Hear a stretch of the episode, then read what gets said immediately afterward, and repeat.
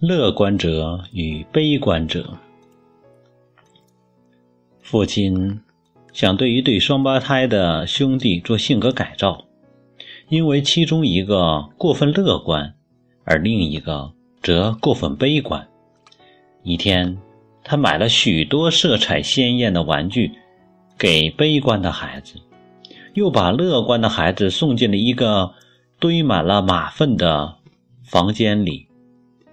第二天早晨，父亲看到悲观的孩子正在泣不成声，便问：“为什么你不玩那些玩具呢？”“玩了会坏的。”孩子仍然在哭泣，而且我不知道我先玩哪一个。父亲叹了口气，走进了那个堆满了马粪的房间。却发现那个乐观的孩子正在兴高采烈的在马粪里掏着什么。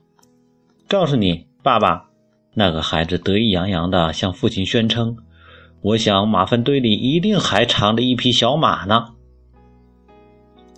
所以，乐观者和悲观者之间差别是很细微的，很有趣的。乐观者看到的是油炸的。圈饼，悲观者看到的是一个窟窿。